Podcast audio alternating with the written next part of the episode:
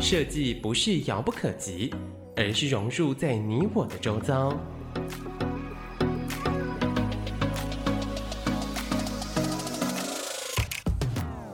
设计台湾，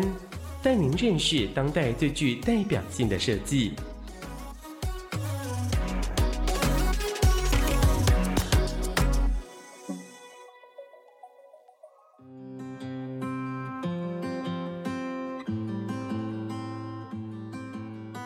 欢迎各位听众朋友来到设计台湾，每个礼拜天下午三点到四点，台北广播电台 FM 九三点一播出。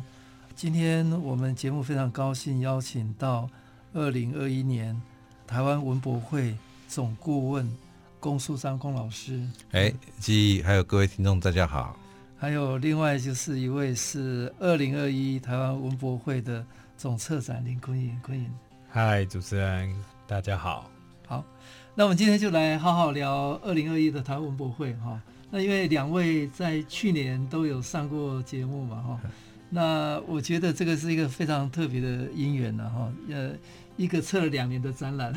对，原来呃，我们这个黄金的组合哈，呃，龚老师当总顾问，呃，坤颖当总策展师，应该是去年二零二零年的文博会，呃，很可惜碰碰到 COVID-19 嘛，嗯的的关系，所以去年取消了哈。那过程当中，我们也做了很多的讨论哦。那那刚好呃，文化部又有新的部长上任哈，李永德部长哈。那今年呃，我们也有一些新的做法，那所以待会会请两位来来谈谈哦。那一个测两年的展览，大家都很期待了哈。那也应该要感谢台湾在过去这一年当中，我们防疫做得还不错哦。那虽然在今年年初桃园的那个事件有点状况，所以书展。连续取消了两年，两年，两年都取消了。呃、那但是现在目目前状况还不错，所以现在的台湾的大型的活动，在比较好的这个防防疫的方法之下，还是如期的举办哦。所以我们在二零二一年的这个文博会，呃，应该会如期举行哦。所以我们就这个时间点来找两位来好好聊一下这个测了两年的文博会哦。那我先来请教两位哈，在二零二一台湾文博会的总策展里面，我们有很强调一个叫做商策合一、科技禁用、文化经济跟想象未来。那是不是请呃龚老师哈来跟我们谈谈？那最早哈，最早文博是一个比较传统的商业展，那后来到应该是郑部长的时候。回到一个台湾文化的主体的论述是啊，哦，呃，尤其在华华山那个展区哈、哦，而且带动了一个大家对对文博会的一个认同嘛哈、哦，嗯，那但是又经过了这十年了哈，二零二一二一年刚好是文博会的十周年哦，所以我们认为应该是一个好的时间点，让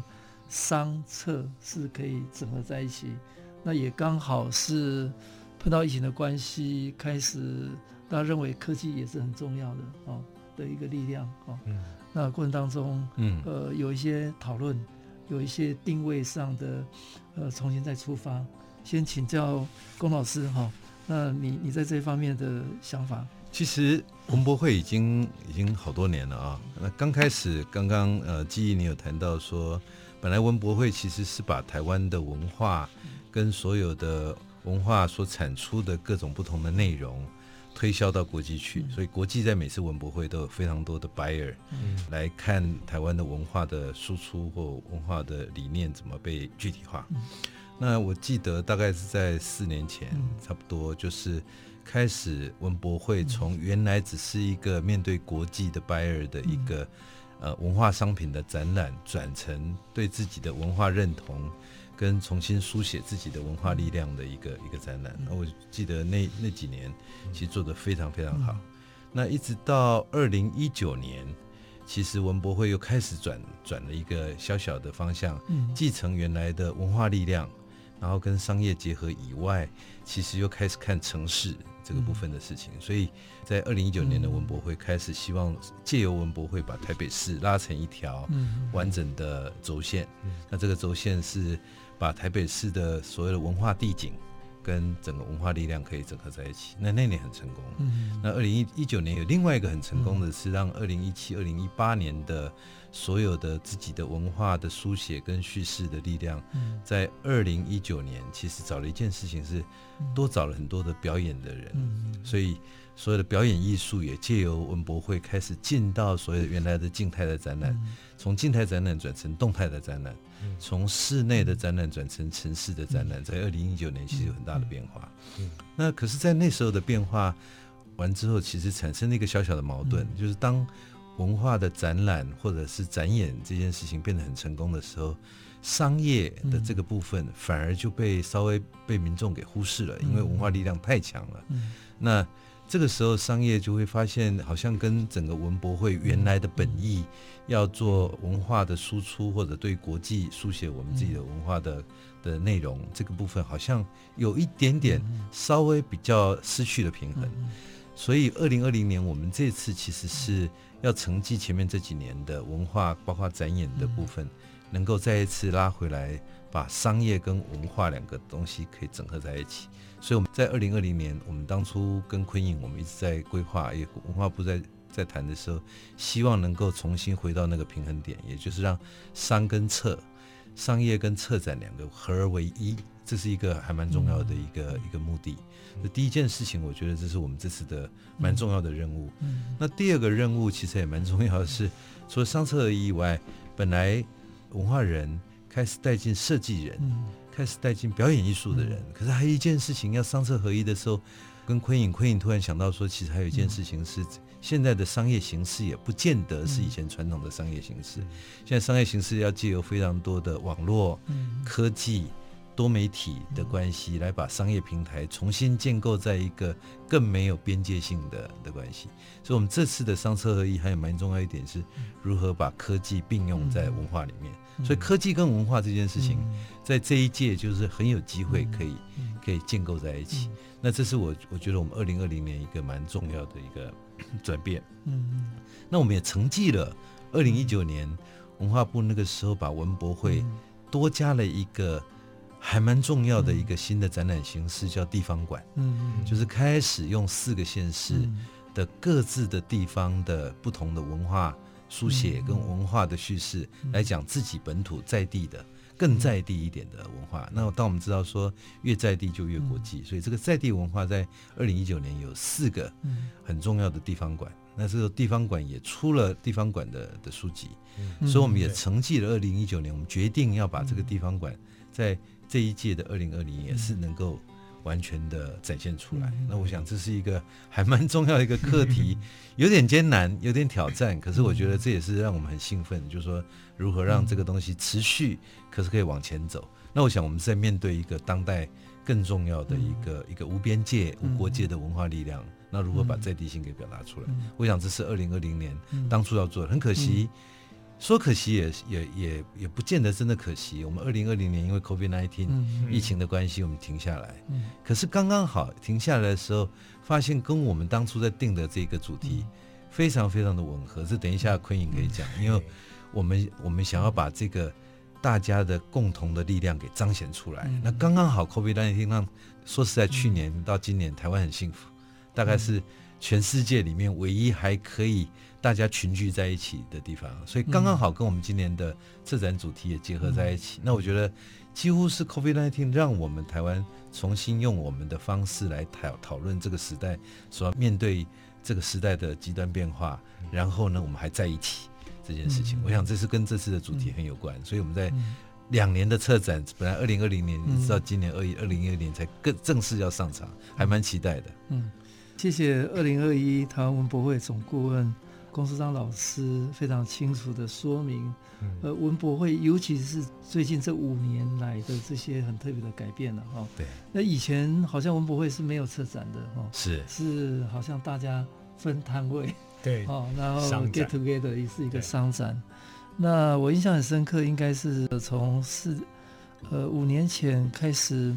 应该最早是格式嘛，哈，格子，嗯，开始策了一个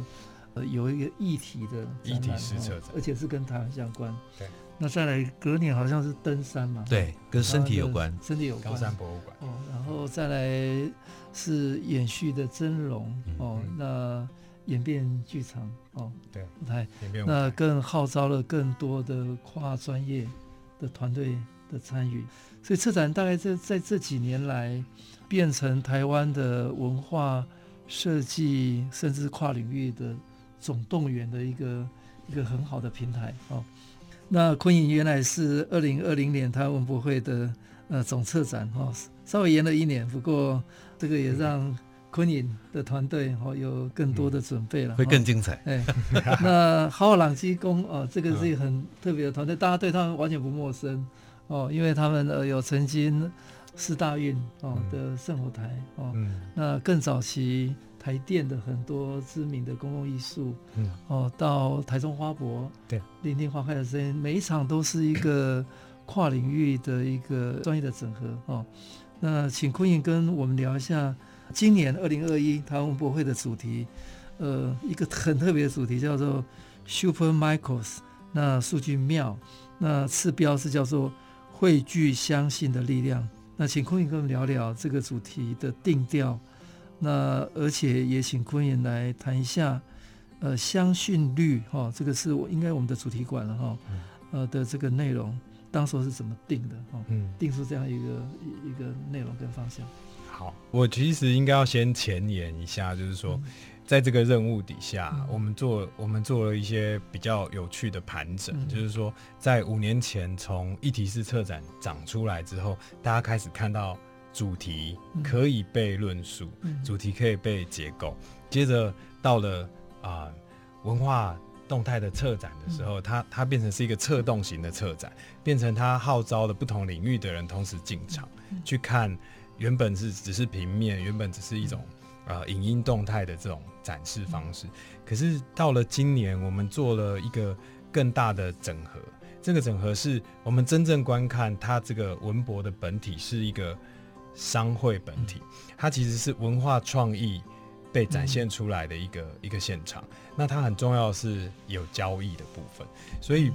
当我们在想象说，不管是从艺术圈或是从设计圈，在文化圈里面，事实上面对这个最后的这个交易的这个关卡，其实是蛮重要。怎么把东西贩卖出去？怎么把议题书写清楚？这样，所以在一开始我们定了一个主题叫。大主题叫数据庙，嗯、那数据庙是在在形容说，我们看到的每一个人，或是每一个环境、每一个土地，它都是一个很大的资料库。嗯、而这个资料库呢，充满着各种的资讯，我们要怎么去把它挖掘出来，重新整理成一个系统，让大家来看。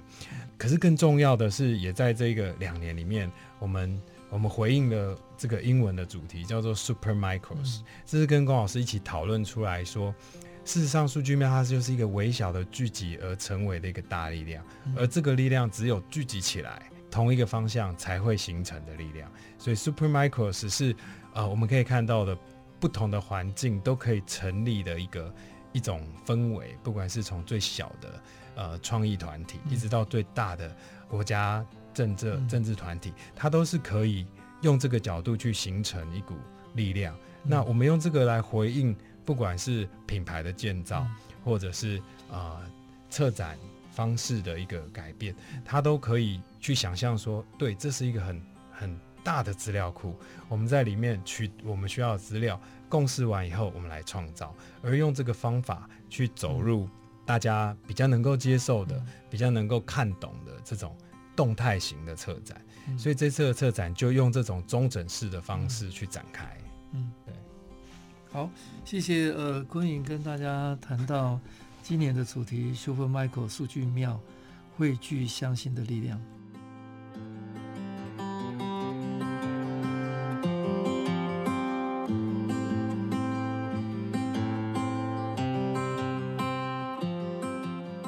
欢迎各位听众朋友来到设计台湾，每个礼拜天下午三点到四点，台北广播电台 FM 九三点播出。我是节目主持人，台湾设计研究院张基义。今天非常高兴邀请到二零二一台湾文博会的总顾问龚书章老师，还有二零二一台湾文博会总策展林坤颖，呃，总策展的来跟大家聊一下文博会哈。那我们结束节目播出的时间是呃四月十一号，那播出之后，我们紧接的呃四月十六号到四月二十五号。有十天，我们会在华山文创园区会有台湾文博会的第一个主展区哦，它的展区叫做文化概念展区哦。那我们随后在四月二十一号到四月二十五号五天的期间，分别在松山文创园区。会有文博会的第二展区，叫做设计品牌展区，展出文化产业的整合哦。那也同一个时间，四月二十一号到四月二十五号五天，呃，在花博公园的争艳馆里面，会有一个图像授权展区，它是文化平台的呃发展的一个展览哈、哦。那延伸刚刚呃，我们请总策展坤颖跟大家聊。就是今年的这个主题，学问 Michael 数据庙汇聚相信的力量哈。那总策展的这个主题馆，呃的位置会在华山嘛哈？对，就请坤颖呃延伸的这个概念聊聊华山这个展区，好呃的主要的几个展馆。对，好，华山这个展区叫文化概念展区，它在它包含了主题馆、主题策展，还有地方展馆。这三个块面，那同时我们也做了一个相对应的的对照，就在商展区呢会有主题式策展，但是在文化概念展区这个华山展区呢，也同时把商展的方式带入，然后做了一个新的中整式的一个展示的模式，这样。那我可以快速的介绍一下这次的。主题馆，主题馆它的名字叫做相信绿。那在整个文化概念展区呢，我们其实是用人跟物还有心去做的一个中整。所以当你当我们走到文化概念展区的时候，来到主题馆，它用的是相信率，就每一个人都有自己相信的方法。那走过这个展馆呢，就可以去发现这个相信的配方。我们给它一个有趣的。小小小模式就是相信的方程式，嗯、那在这里面包含了啊、呃，其实也包含了啊、呃、动态的表演，嗯、去融合在这个体验的情境当中。那整个流程，整个流程你会看到的其实是关于声光的这个演绎，嗯、那同时也会看到呃，就是真正科技表现在背后戴着动捕面具的这个大神在跟你脱口秀。嗯那走到真正一个最核心的一个展区，叫做共创神殿。在这个展区，我们希望可以用四个相信的瞬间，就是啊承诺的瞬间，或者是平易的瞬间、分享的瞬间，这样一个大家非常日常生活就会做的动作，来转换成一些啊表演的一些啊启示。那这样子的一个过程。观众事实上是用一种沉浸跟体验的方法在走的，嗯、那在走的过程当中会得到自己回答问题的一些答案。那我们也用了这种比较身临情境的方法，去让大家可以理解到，呃，天地之间它的变动是自然的，然后天地有一个循环，但是我们人在里面，我们可以有自己做每一个决定的当下的一个选择。那走到最后一个厅呢，我们会邀请大家点亮一盏。光明灯，在他许下心愿的那个感觉，那也会用一些科呃科技的方法去让他得到一个自己的一个启示，这样。那在这个最后的光明厅里面，同时它也是一个选品店。嗯嗯嗯，我们用了四个项四个主题，像汇聚的力量，或是循环土地的故事。嗯，然后用这几个项次呢，去把商品给选进来。那也跟这一次的比较大的一个啊、呃、全区，包括商展区都有一起合作，这个 Pinkoi 的这个单位呢，嗯、去协助把这所有的商品都线上化，所以观众在现场的体验是完全数位的，他在线上交易，然后呃回家就可以收到这个商品这样。那我们从主题馆的这个这个大主题来想，它事实上结合了表演跟这些科技互动的东西。所以我知道说啊、呃，当我们能够能够用一种比较开放的感官走进去这个地方，就可以啊、呃，在里面去寻找跟探索跟不同人的关系。嗯，所以我知道，当这一个场域里面总共呢会有啊、呃，以表演来说，它的场次就会落在大概一百多场小表演。哇，就是融合在这个很可怕，包括晚上都还有。对，那特别在晚上也因也因为那个数据庙呢，嗯、我们在台谈谈台湾的方法论，嗯、所以我们做了啊、呃，相信之夜这个轴线。那就用六个主题，从、嗯、认同、美学、策、嗯、展，六个不同议题的夜晚的夜晚，而且是找 Verse 杂志一起合作，Verse 杂志，对对对，他非常强的团队，所以也把也把这样的形式带到晚上，那观众就可以观众就可以用一个比较知性的角度去看这个啊、呃、偏沉浸式的展馆，所以它就会出现一个对照，嗯、一个是偏体验游戏。嗯。但是另外一个面向呢，我们又把它中整回一个论述跟梳理。嗯嗯、那主要是方法论这几个字，也是今年我们大家很很想要去诉说的一件事，就是台湾做任何事情的时候，可以把自己的流程看得更清楚。还没清楚介绍各个展馆之前哦，嗯，刚刚昆颖有谈到方法论嘛，哈、嗯嗯，所以我来请教一下，呃，龚老师。呃，你你看到大概今年比较特别的方法，呃，有哪些特别哈？因为包括在华山的展区里面，我们有主题馆，这当然是昆颖豪朗基工他们策的哈。那同样一个艺术大街的对面，还有工艺馆，嗯哼，那还有呃地方馆，呃，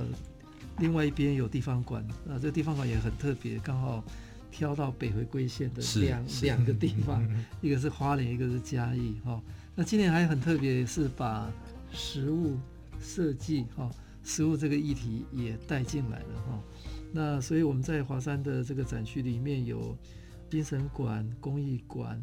总论馆，叫做北回朝圣路。那有两个地方馆，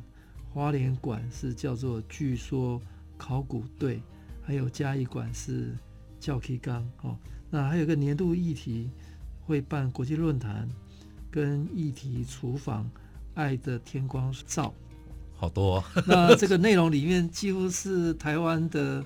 文化设计，呃，跨领域的精英的总调度了哦。那大家可能也都熟的哈，朗基公哈，呃，还有甘克平，呃，曾定迪，呃，陈小曼。看见台湾基金会，王宗呃呃，还有本地刊物的李曲中哦，都会在这里呃做出非常非常惊人的的的内容哦。那请呃龚老师跟我们聊一下这个方法。我我想过程当中，我想这次这次找从找这个找的团队，其实就是一个还蛮重要的一个开始啊。这这是团队的几组合非常特别。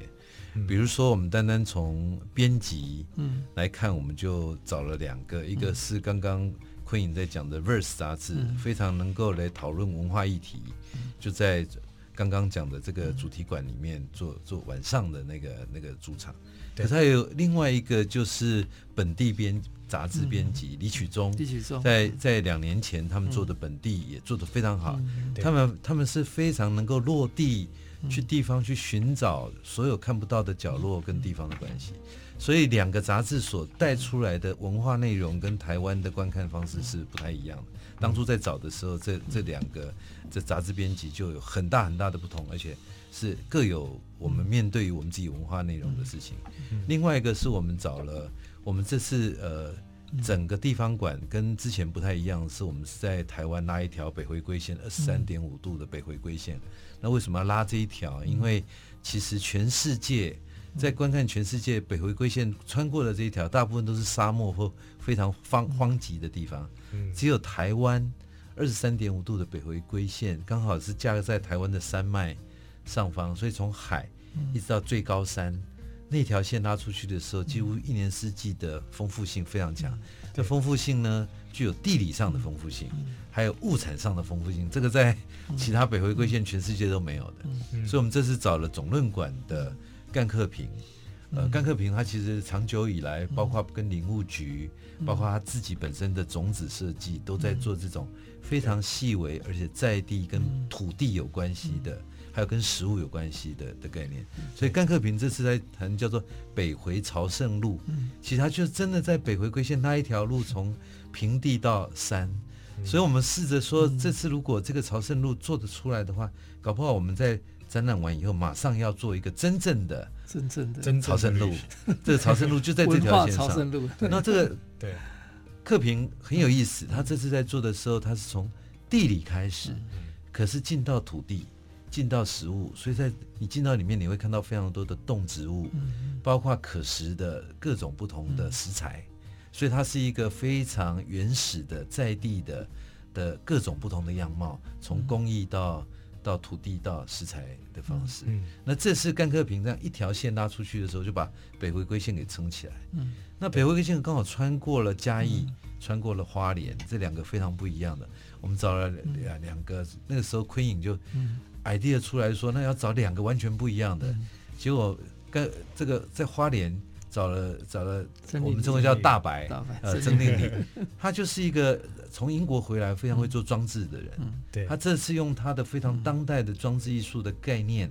回到花莲去看那个石头，对、嗯，所以他他用一个最当代的观念去看最传统的花莲的这些石头的的概念，而且他细图这个石头能够用个神话故事。来说出这个石头的概念，所以它不叫做考古队。嗯，那个据说的考古队画的画全部都是神话故事，嗯、我觉得超兴奋的。那个是完全不一样，那是一个非常装置，可是又可以讲神话的一个概念。来看花莲的地理，可另外一端，呃呃，昆影就找了软剧团，是用剧团加上一个非常棒的的设计师来做嘉义馆。那嘉义馆其实在谈的是什么？谈职人。在整个地理关系的概念，所以谈职人、谈石头、用装置、用表演，我觉得这个这个地方馆就就跟前几年是很不一样，而且是跟我们一般看地方很不一样的点。那最后那个小曼，他更不一样的，他也是谈食物，他跟客平最不一样的是，客平用的是一个本土当地的食材，回到最原始的点，可是小曼是把这个食材再找国际的人。重新变成我一般的生活文化，有一种 lifestyle。对，我觉得这个是一个很棒的组合，我觉得这个很令人期待。对，这个这个对话很很特别，就是当找到克平老师，他已经拥有这么丰富的这些呃这些整理，他等于很厚实的一个资料在那里。是啊，早就在那里了。对，那小曼是用一个形象包装的角度切入，所以他那个展厅非常的神圣。嗯。然后卖着文化便当，对啊，这这我觉得这次真的是一个蛮动态而且蛮多样跨领域的组合关系。那工作过程当中有什么比较难忘的经验呢？呃，我我觉得可 以，你要不要说说有什么难忘的经验？我最我我我最难忘的可能是历经了两位部长，两位三位长，呃，对，两位两位师长这样。最重要的当然还是那一刻，当去年 COVID-19 说要停办的时候，那那时候发现，从不管是主题策展，一直到所有的商展，大家都做了一个很快的应变，就是如果要移展，如果要延展怎么办？那我记得有一场会议是跟所有的商展的摊商去开会说，那你们希望能够移展，还是要今年取消？大家都希望不要取消，因为那是一年一度的。对机会，嗯，然后他们也不想转线上，嗯，可是其实，在那一刻，大家做了一个共识决，嗯，就是说，如果可以的话，如果是取消，怎么解决？如果要往下，怎么解决？所以那是很感动的一刻，嗯，就是我看到了，其实我们从事文化工作以外的那一个平常的，嗯，算是偏商业面向的事情，但是那是我们平常真的感受不到的的东西，所以透过这个机会，又把两个角度在。重新 merge 一次。我最强烈的一刻就在那一刻，说要不要停，要不要往下走的时候，刚好就回应那个汇集相信的力量。对啊，所有人都觉得一定要往前走。这个我觉得蛮感动。好，呃一件事情做了两年啊，因为大家相信它终究会成功的。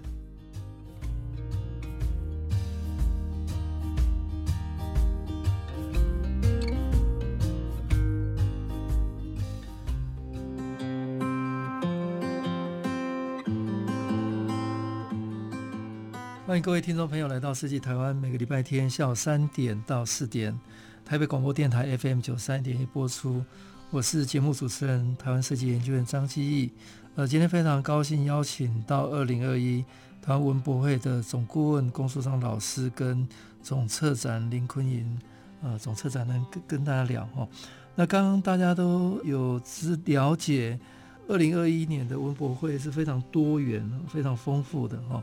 那尤其在华山的这个展区有非常丰富的文化内容。那刚刚我们大概聊到地方馆跟主题馆哈。那在这个展区里面还有一个很特别的叫公艺馆哦。那是请坤颖来跟大家聊一聊呃公艺馆今年的内容跟策展理念。公公艺馆的策展人是。方旭杰，嗯，跟看凯宇，嗯，这两个组成，一个是非常思辨，嗯，结构跟编辑，那另外一位是非常呃工业设计，嗯，然后走进科技制造的一个媒材探索，那他们两位一起来讨论工艺，嗯，这件事情，这这个主题就相对更有趣。在我记得这其实他是唯二一起走两年的，嗯，的策展人，对，一个就是令礼。那接着就是公艺馆策展，他他们在去年的主题非常有趣，就是 Hashtag Craft，就是把我们来讨，我们来论述，我们来为我们的工艺贴标签，这个东西怎么做出来的共论。今年他衍生了，因为测了第二年嘛，他又把这个 Hashtag 更落地，进入了一种思维的刨掘。他说，所有的工艺都是当代生活的最佳解答，所以要重新倡议，大家去找到这个。啊，这么长时间走以来，这些每一个工艺的功法、技法、思维、技艺，跟他做出来的那个当下的社会的技术程度，那把它中整起来，他做了一个主题叫“唯物集会”，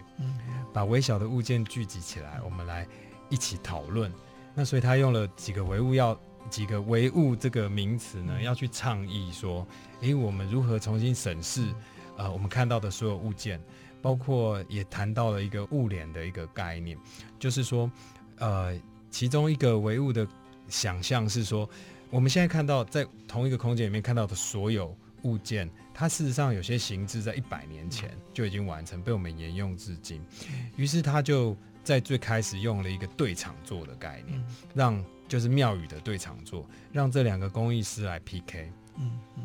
做完了之后，大家就走进去去看罗列的工艺的物件，接着就透过一些影音的画面呢，去让呃观众可以看到失传、即将失传的记忆的工艺，而这些工艺的手法可能已经不能被再造，它必须用口耳相传的方法。那透过这些物件，也谈到了危险的物件。嗯、这危险的物件是指。在我们不断前进创造的过程里面，我们是不是也同时思考了这个背后消耗的的问题？那他也用物件的方式跟论坛的方式来去诠释它。所以这一个唯物集会的工艺呢，他把过去工艺的这种罗列式的来谈美学的、来谈技艺高超的这个角度，也重新再定义，也回应了前几年先把工艺拉回生活样态，然后从生活样态去讲产。产业跟产地，现在他把它拉回来，让我们用比较哲学的切入角度去看。嗯，事实上，我们活在一个已经陪了我们啊、呃、数十数百年的一个工艺形制，嗯，这是相当值得期待。那也从这里其实直接去应对了呃，在设计品牌这个展馆里面的所有主题，因为。所以我非常强烈的建议大家先来看这个唯物集会，然后就去设计品牌展区买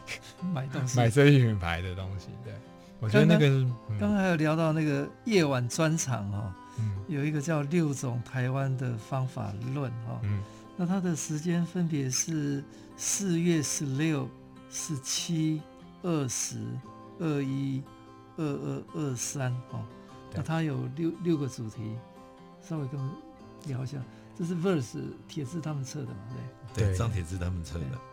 呃，我简单介绍介绍一下这个相信之夜，它总它总共有六个主题，嗯、这六个主题呢，呃，其中有有三个是最特别的。嗯。最好玩的，第一个是在讲认同，对土地的认同，所以把北回归线的干克平老师跟龚卓君老师一同请到现场，然后一个是用文化踏查跟土地记忆的方式去谈，然后从当代艺术角度切入，另外一位谈自然探索跟风土，所以就是甘克平老师他们来对论这样，所以他可以去从这里去看到我们认识自己的样态。那第二个，我觉得有最有趣的是。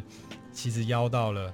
邀到所有这一次的策展人，嗯、这次主题馆策展跟跟地跟商展主题的策展人一起来，嗯、然后我们用一种轮桌的方式，那每一位观众可以跟一组策展人对谈五分钟，嗯、然后就轮到下一桌，再下一桌。嗯、那观众其实是要带着问题来的，嗯、他有备而来，然后就是一群一群，像是啊、呃、约会相亲这样，就轮桌。那再来就是美学的部分是。我们请了这个何嘉欣老师，嗯，跟落沙草原，他们做了一个季风文化。他们呢，其实是想要同时的去找到台湾视觉语汇如何可以被梳理成当代的视觉。那这个视觉的同时，也衍生了影音的创作。所以落沙草原是一个现在年轻人里面真的很红的一个一个呃乐团。那他们聚集在一起的时候就，就就。开始去做了许多田调，但他们从来没有发表过，所以这是第一次在这个环境里面，他要同时做视觉跟音乐的展演。那把这个是把这样的呃梳理主题呢，视觉的梳理主题被讲成一个表演的现场，嗯，让分享给大家。那同时也预邀了黄建宏老师，一个一个哲学评论者来，也是观美馆的馆长，然后来讨论这样的一个主题。这样，那最后一个，事实上，这一次有关的这个媒体啊，他就是谈了数据如何创造新闻，用这个角度去请了呃关键评论来到现场来谈这件事。呃，最后一个谈创作了，他他的做法是我们邀了创作者在现场，直接在一小时里面创作一首歌，然后变成 MV，跟大家一起齐唱，然后做最后一个晚上。那我们邀到的是署名。哦，苏明恩，哦、对，okay. 好，我们知道在华山还有一个今年很特别的，就是跟食物相关了哈。哦、对，那看见台湾基金会的呃执行长栋，他对这一方面呃有多年的耕耘哈。那台湾其实在食物方面也是可以说文化的一部分哈、哦。那刚刚有谈到小曼嘛哈，他有一个一体厨房爱的合作社哈。哦那看书章老师还是可以跟我们聊聊一下，今年食物这这个议题在文博会有什么样的一个特别的地方？这次的食物非常特别，是小曼，小曼长久以来她就是要呃找到非常多的跨界合作的厨师，而且每个厨师的特色都不一样，开始创造出那她她称为叫做爱的合作社啊，因为他他希望借由这个食物能够把。所有的人在 COVID-19 这个本来距离很远的东西又聚在一起，我觉得这个是一个很好的概念。那也正因为这样，它借由各个地方的不同的的厨师来整合这个整个原来我们看到台湾自然的很多的食材啊，这个是呃 小曼做的爱德合作社。可是另外一端，其实看见台湾基金会做的另外一件事情是，这是非常有意思，是他邀请了一个西班牙。最重要的一个主厨叫巴斯克主厨、嗯、啊，那这个是米其林三星的主厨。嗯、那很可惜，是因为这次刚好 COVID-19 他没办法过来。嗯、可是我们因为这样，我们把台湾的食材直接寄过去到西班牙，让他来为这些台湾的食物创造出他的所谓的西班牙的、嗯、的的食物。另外一点是，他也把西班牙特有的他发明的一些素材的元素。嗯拉到这个台湾来，台湾找了两个厨师、嗯、，OK，那这两个厨师呢，一个叫林泉，一个叫做日本人叫皮田良品，嗯嗯、这两个都是也是米其林的主厨，借、嗯、由这个两边的食材的交换，来创造出台湾应该要有的味道，OK，、嗯、所以这个这个非常有意思的是，在这两个不管是一个像论坛。国际的论坛跟一个在当地变便当的这样的关系，其实同时都把整个食物变成一种东西交流，而且都展现出台湾的文化性。因为我知道，我们都知道，其实食物是展现文化最好的。最好一个一个关系。当你今天怎么观看我们自己的食材，尤其是这些米其林的厨师，他们最重要就是想要知道当地的味道、当地的材料。所以这次的食物的设计也是非常非常特别的一个一个设计关系。那也因为这样来看见台湾，我想这也是刚刚好非常重要的切合这次文博会的主题。嗯，好，我们文博会总共有三大展区哦。那当然，大家文化或者设计人比较关心的是主题嘛，哈。那主题在华山，哈。那除了华山以外，我们还有松山跟呃争艳区的部分，哈。那松山呃园区跟争艳区，我们总共在今年有会有十三个参展的国家，哦，那会有高达五百一十四个呃国内外的厂商。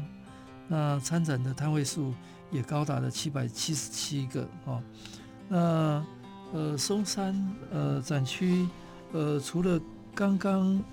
呃有两个地方以外，其实其他的地方政府规模没有那么大，不过他们也都参与了。那其中包括桃园、苗栗、宜兰、屏东、嘉义市、云林县、台东县跟新北市文化局。那在中央还还有很多的博物馆，呃的单位，包括故宫、传统艺术中心、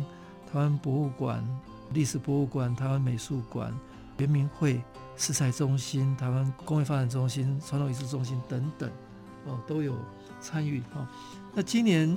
我们在这个趋势的企划展里面，呃，我们有一个主题叫做汇聚工哈，那它叫做 package。是谈品牌、商品、货运、数据都要包装的时代哦。那今年，呃，我们有很多的国内外的呃产品的参与了哦，其中有很多的日本的品牌哦的参与哦。那我想大家除了到华山看展以外，呃，千万不要忘了哦，松山文创园区还有花博，呃，都有非常精彩的。内容的展出。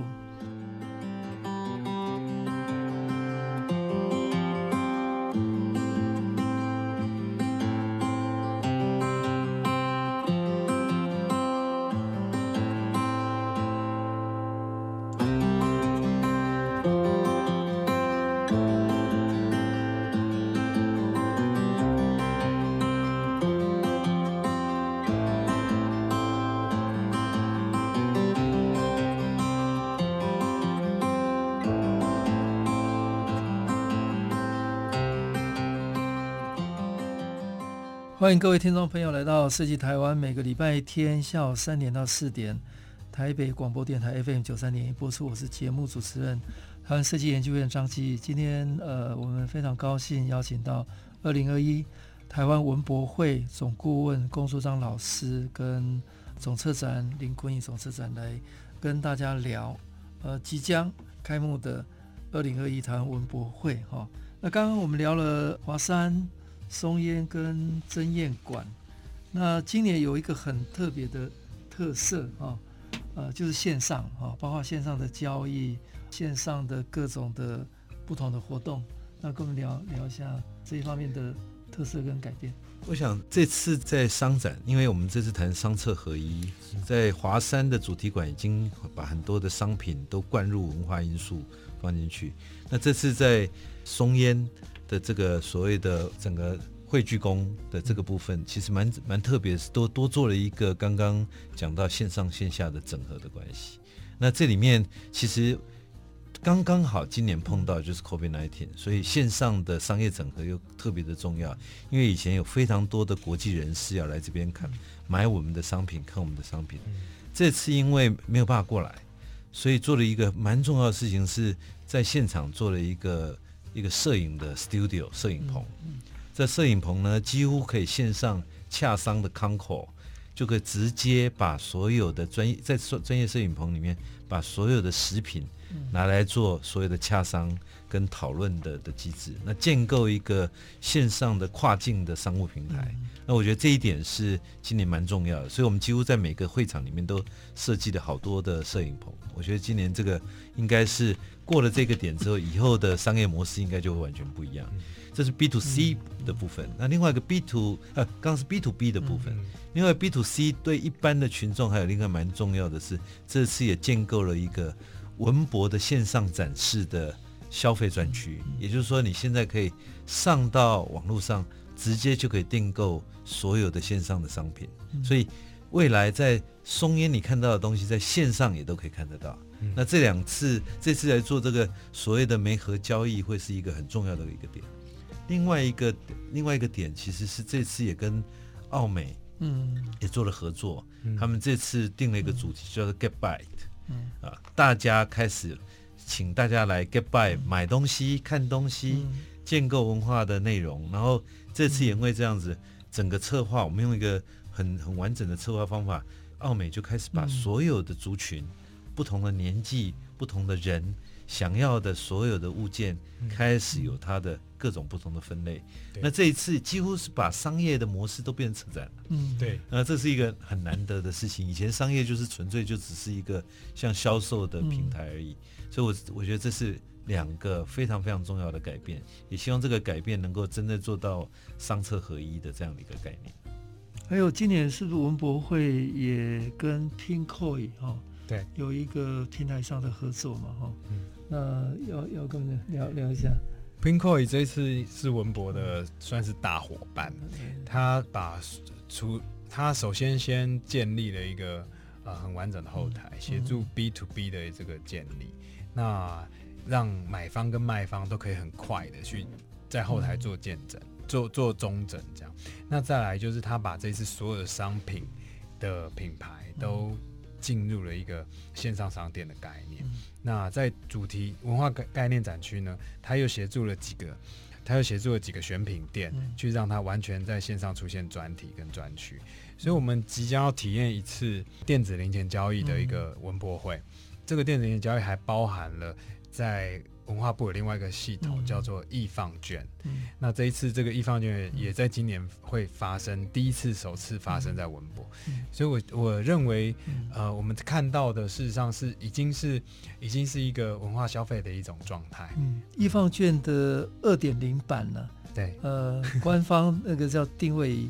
艺 FUN Next，N E X，艺 FUN Next，Next，因为文化部在那个平台已经有。好几万人啊，在在上面，所以也就是说，未来文博的期间的，只要能够登录的这些民众，他未来文博之后，还是可以利用这个平台去做文化的消费，那甚至有打折哦。对，是这样的一个。这是这个争艳馆，花博的争艳馆也很特别。嗯，我们如果主题馆这边叫做数据庙的话。嗯这次争艳馆叫万神殿，那为什么叫万神殿呢？以前这三个展区最多人，每次都爆满，排队排整天的，就是争艳馆，因为它是所有的 IP。花博园区的争艳馆，花博园区争艳馆，它是所有的 IP，包括你看到的各种不同的动漫，各种不同的。公仔还有各种不同 IP，所以它这次万神殿为什么叫万神？它叫 Super IP，就是把所有的 IP 都聚集在一起。所以我觉得这次非常有意思，是它开始叫你去寻找 IP 大神。那我觉得这次的整个策展都非常非常有意思，能够把这所有的我们引动的各种不同的概念就整合在一起。我觉得这是蛮蛮特别的地方。那图像授权呃 IP 主题展的策展团队是大家也应该。都熟悉的王中兴跟张嘉伦，对，那在这个展区，呃，应该是人会最多了，尤尤其是爆满，年轻人。每次都爆满，每 次都排队排一整天。他们在呃追求各种不同的人物、网络的这些角色授权等等，啊，这些很多年轻族群呃非常喜欢，而且在这边我们也不断在在开发新的。Talent 啊，尤其是插画的、嗯、呃动画的这些呃角色哈、哦，那呃最后再跟大家聊聊，呃，他文博会主张 design thinking 哈、哦，能够引领文创产业在文化思考路径上，呃，寻找设计创作的可能性。那它也应该也是华人地区非常重要的一个文化的活动哈。那你们对呃文博会未来还没有什么期待哦？因为我我想台湾除了这几年来这种弹性的跨界合作哦。或者公部门开始比较敏感，意识到设计美学会带动年轻族群的认同，那会有选票了。嗯，哦，所以这样的一个活动，其实它是一个国家品牌重新再定位机会，重新再寻找的一个机会。那不不晓得两两两位，呃，对文博会看未来还有没有什么样的一个一个观点跟想象？其实我觉得，对我来讲，文博会成不成功，并不在于说那那几天、那十天是不是人来了很多。我我在我我们自己在在检验这个文博会成不成功的最重要一点是，他在文博会之后，它对于地方的影响、对文化的影响、对于商业商品的所有的产业的影响，我觉得那个才是最重要的。所以我们一直。想要确定的就是文博会要必须要建构在一个不断的进化，也就是说，如果我们刚刚讲的五年前的文博一直到现在是在一个进化的过程，我们希望在今年之后那个进化过程能够越来越多、快速，而且越来越广泛，而且它就不会是一个单一族群。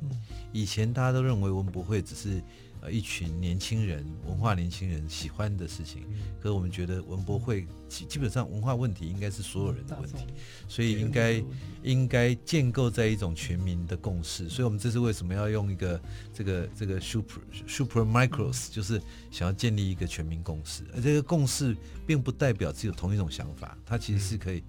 各种不同的想法。可是大家有一个共识，我觉得是蛮重要。所以创造用共创来创造共识，我想是文博会一个蛮重要的一个精神。那它必须不断进化，我我觉得这是重要。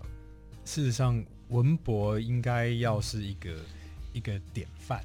就是不断往前走的这个典范。所以我我知道跟进接下这个任务最最重要的是不要忘记前面累积的。然后也把前也把自己想啊、呃、呼喊的共事创造这样的角度，再跟大家沟通。那那数据庙的这个人人都是资料库，其实是一个静态的感觉，但我们要 super micros，我们要把它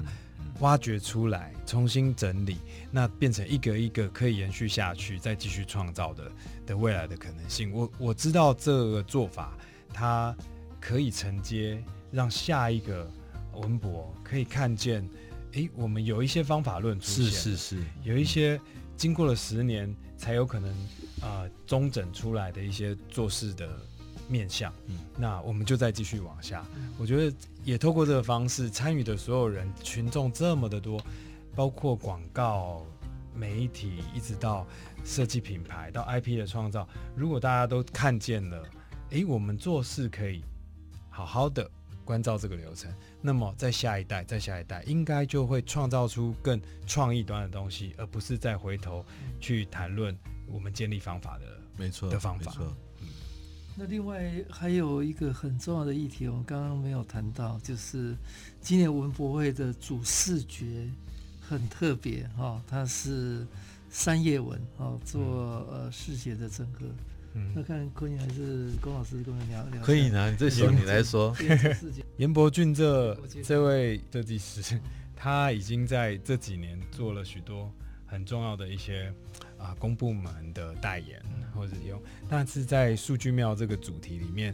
他反过来用一个最简单的元素去做汇聚向上的力量，所以他形容这样的一张主视觉，每一个点都是最小的一个。数据最小的一个贡献，当它从中间汇聚起来往上相聚的时候，那是一个相信抬头仰望的一个概念。所以用了这个啊、呃、形象呢，也重新帮这次的文博做了三大展区的识别，重新定调。那这也希望可以带给下一届，在下一届可以去认认识到说，哎，三大展区其实可以有独立的识别系统，它也可以啊、呃、用一个这么简单而直接的语汇去告诉大家，呃，我们的文博它在传达是一个汇聚向上、汇聚向心的力量。那特别有趣的是，这一次几乎所有的主视觉通通都 follow 这个原则，对，做了往中间从上汇聚的力量，像是一座山这样。那这个动作也很像是台湾的高山的山脉的。我我好喜欢严伯俊这个，因为他虽然是向上汇聚的力量，可是让我觉得最后一句话就是看到那那道光，那道光，那道光就这样出来了。嗯，我觉得这个还蛮放射，而且这个视觉也有做成动态的。是啊是啊，非常简单，很很简单，可是很有力量，丰富。嗯。那另外在在这个过程当中，还有几个比较特别的团队哈，像。呃，均匀制作、三四运算、Relab，呃，他们都扮演什么样不同的角色？啊、呃，这个这个团队的组成，他在处理呃主整个主题馆啊。那三四这个团队，大家都知道，它是一个数位视觉，然后互动视觉的一个团队，所以这次邀到这个这个主题馆里面去为大家做这个数据累进的演算。那再来，就均匀制作是一个算是统筹许多有质感的品牌展览，那包括故宫的许多展览，所以这次请他来呃中整这个主题馆的面向呢，也把这个比较跨域的角度可以放进来。那这个团队，这个团队有一个有前面打过许多任务啦，像去年的白昼之夜也是由这个团队一起来来合作的这样。那 Relab。这一次最特别的是跟一个数据团队，就是 Relab 来合作。那他协助我们完成了一个啊、呃，整个展馆背后的一个提问架构，就是一个啊 Chatbot 线上机器人的部分。那里面也带入他们许多的资料的整理。嗯，呃，二零二一台湾文博会有三大展区，分别是在华山一九一四文创园区。呃，展期从四月十六号到四月二十五号。那设计品牌展区是在松山文创园区，时间是在四月二十一号到四月二十五号。还有图像授权展区是在台北花博争艳馆，时间是四月二十一号到四月二十五号。那欢迎各位听众朋友把握这十天的时间来参与二零二一。台湾文博会，那今天非常谢谢，呃，两位哦，台湾文博会的总顾问龚书章老师跟呃台湾文博会的总策展林坤，呃总策展跟大家精彩分享，谢谢，谢谢，很期待。